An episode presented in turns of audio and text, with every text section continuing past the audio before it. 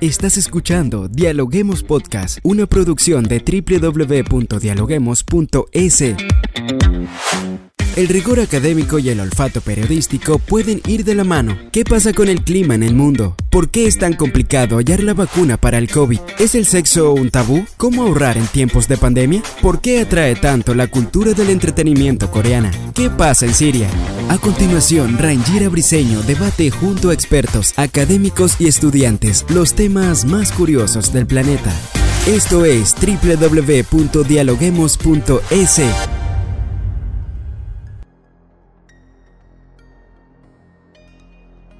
Hola, ¿qué tal amigos? Bienvenidos a un nuevo episodio de Dialoguemos Podcast. A esta hora saludamos a todas las personas que nos sintonizan a través de la www.dialoguemos.es en el Ecuador y en el mundo.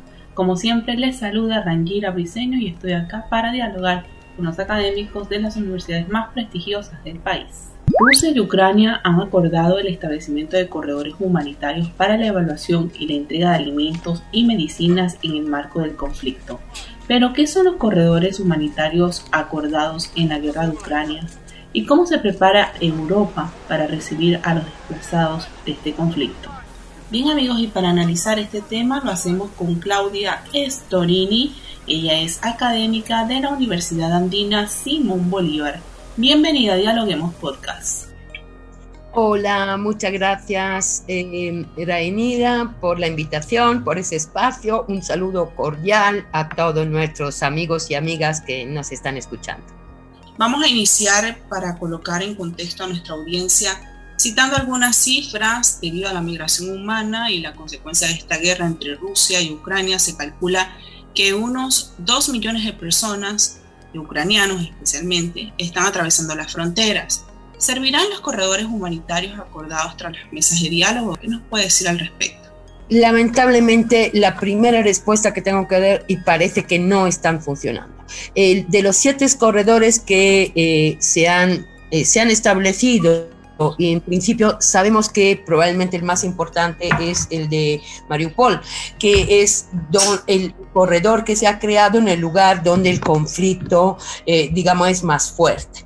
Y exactamente en relación con este eh, corredor eh, hay noticias ya desde, desde día que efectivamente los, las ayudas humanitarias han tenido que retroceder y ser de vuelta y no se han podido, digamos, entregar medicinales, alimentos y todo lo que, eh, toda la ayuda humanitaria que, digamos, los países europeos están intentando hacer llegar a las personas víctimas del eh, conflicto. Y en ese sentido también hay que eh, poner, mm, poner en evidencia que estamos entrando ya en la tercera semana de, invasión y exactamente parece que cada vez son más violentos estos ataques ataque contra la población eh, civil y además que efectivamente, especialmente, eh, se están dirigiendo en esta ciudad de Mariupol. Por lo tanto, eh, en ese sentido, el corredor más importante que se estableció no está funcionando, lamentablemente. Y vemos una disyuntiva, Claudia. Vemos que por un lado se habla de mesas de diálogo, por otro están los corredores humanitarios pero en general como que, como bien usted lo comenta, no se está cumpliendo. Pero para contextualizar, ¿qué es un corredor humanitario cuando sucede este tipo de conflictos? El corredor humanitario es eh, un espacio que eh, se acuerda entre los dos países exactamente en el que eh, no debería haber conflicto bélico. Entonces, digamos que es un espacio neutral que se deja exactamente para garantizar eh, que puedan entrar en el país atacados, ¿no? Eh, que puedan entrar todos los víveres, los medicamentos y todo el apoyo humanitario necesario y también sirve para que determinada población que no debería en principio sufrir el conflicto pueda salir del país que está recibiendo ataques militares. Eso se estableció hace mucho tiempo por la posibilidad de instaurar eh, eh, corredores humanitarios por parte de la ONU y efectivamente eh, no solo en caso de conflicto bélico, sino también se puede utilizar corredor humanitario en caso de problemas políticos, de golpe de estados y, y, otras cuestiones que pueden afectar los derechos de una parte de la población que no tienen por qué sufrir, como niños y niñas, por ejemplo. Usted dice que es un espacio neutral. ¿Qué pasa cuando no, no se respeta eh, evidentemente, en este caso, todos los países europeos están exactamente tomando medidas. Nosotros sabemos que la medida que se han tomado por parte de Europa en relación con este conflicto son medidas duras dentro de Rusia, medida económica, medida de bloqueo, medida, eh, eh, evidentemente, em, es de pocas horas también una, una intervención eh, eh, intervención en el sentido fático, sino en, en, sentido, digamos, un pronunciamiento, diría, no una intervención, perdón, por parte de Francia y Alemania. Eh, evidentemente los estados están tomando, pero no hay más mecanismo que estos, lamentablemente porque eh, Rusia en este momento no está, está además bloqueando la evacuación de los, ciudadanos, de los ciudadanos de la ciudad de Mariupol y por lo tanto si la bloquea es evidente que eso no solo no está funcionando el corredor, el corredor humanitario, sino que además hay una eh, activación de Rusia en contra de las personas que intentan salir de Ucrania. ¿Cuál es el problema de los corredores humanitarios en conflictos como el que está sucediendo ahora como Rusia y Ucrania? El problema es que Rusia no está respetando este acuerdo no está respetando este acuerdo. Entonces digo que no solo no permite y no deja, sigue, no, eh, eh, eh, digamos, no respetando ese espacio sin militares, sin bombardearlo, acaba de bombardear un hospital de niños. Entonces, bueno, más allá de estas cosas gravísimas, ¿no? Pero no solo Rusia no respeta este, este acuerdo de los corredores, sino lo que está haciendo está exactamente impidiendo, ¿no? entropeciendo, bloqueando las evacuaciones de los ciudadanos. Y esto claramente lo hace con sus fuerzas militares. Eh, hasta lo está, digo, no solo no respeta esta neutralidad del corredor, sino que además la entropece porque las fuerzas militares bloquean las personas que están intentando eh, salir del país. Entonces se estaría colocando en duda la fiabilidad de estos corredores humanitarios.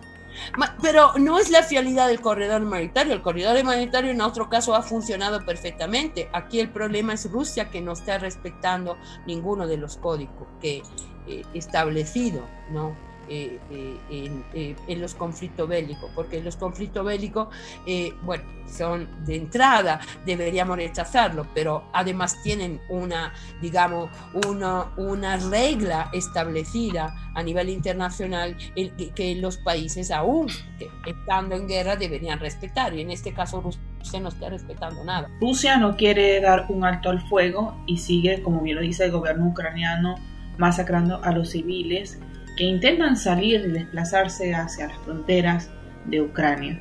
¿Cómo parar esto?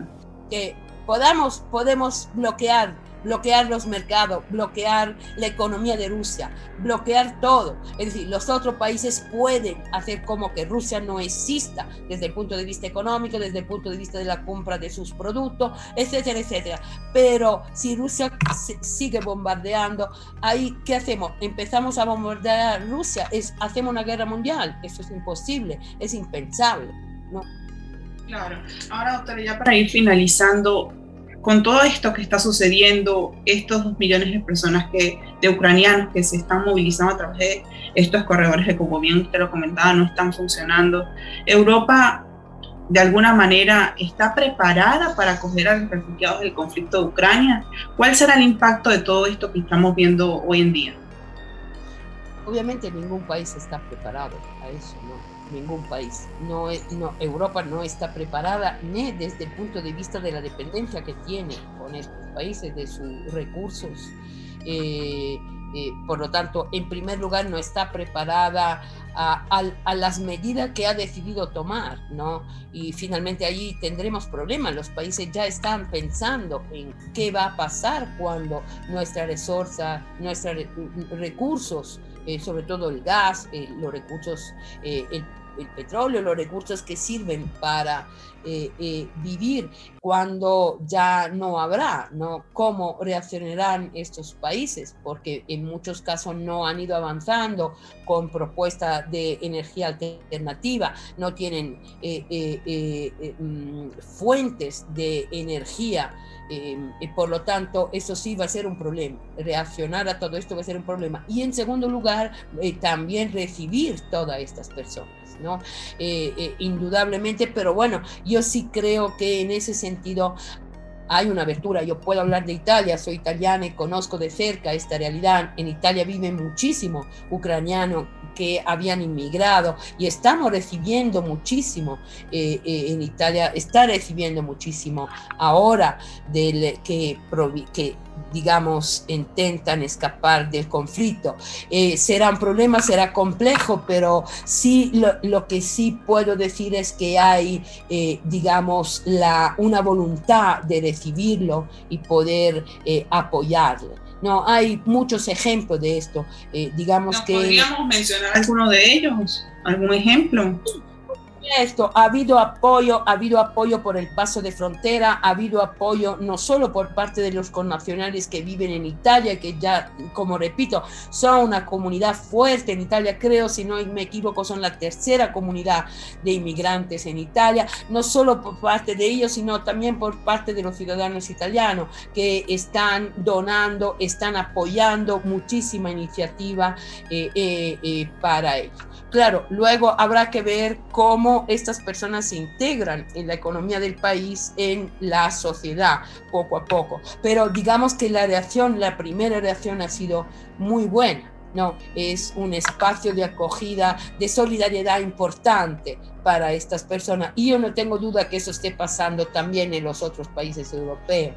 Sí, se ha visto, por ejemplo, España, taxistas tomaron sus autos y fueron hasta la frontera para ayudar a movilizar a las personas.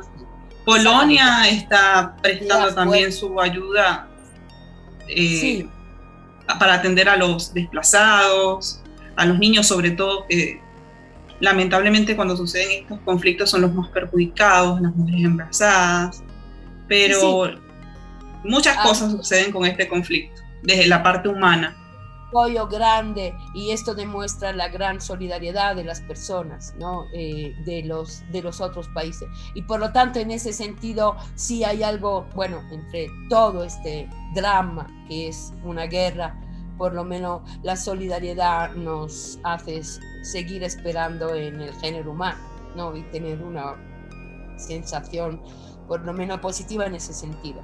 Y, pero el problema es esto, el problema es que Rusia no, no rechaza el alto al fuego, rechaza, no respeta los corredores, entonces estamos frente a alguien despiadado, ¿no? Y, ahí sí, eh, obviamente no hay medida que pueda funcionar en ese sentido. Muchas gracias por acompañarnos el día de hoy en Dialoguemos Podcast. Muchas gracias.